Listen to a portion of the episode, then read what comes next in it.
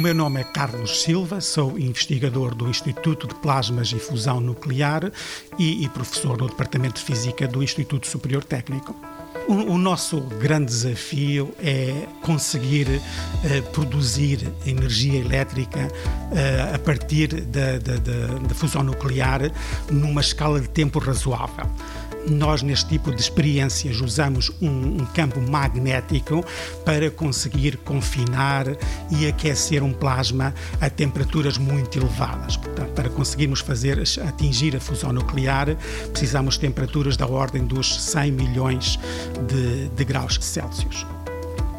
Agora acontece que o plasma não gosta de ser, eh, de ser confinado, de ser comprimido a estas temperaturas muito, muito elevadas e, e gera muitas instabilidades, muitas flutuações. Portanto, nós, para perceber melhor os plasmas de fusão, nós precisamos de diagnósticos, de meios de diagnóstico.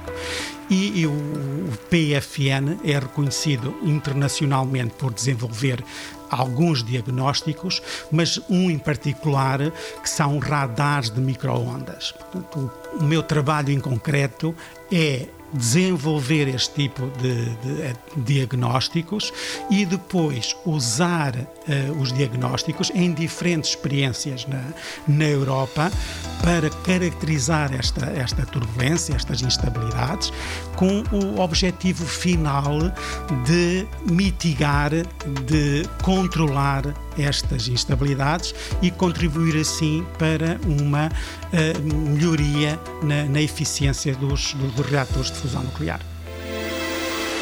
90 Segundos de Ciência é uma produção conjunta Antena 1, ITQB e FCSH da Universidade Nova de Lisboa, com o apoio da Nova Artis.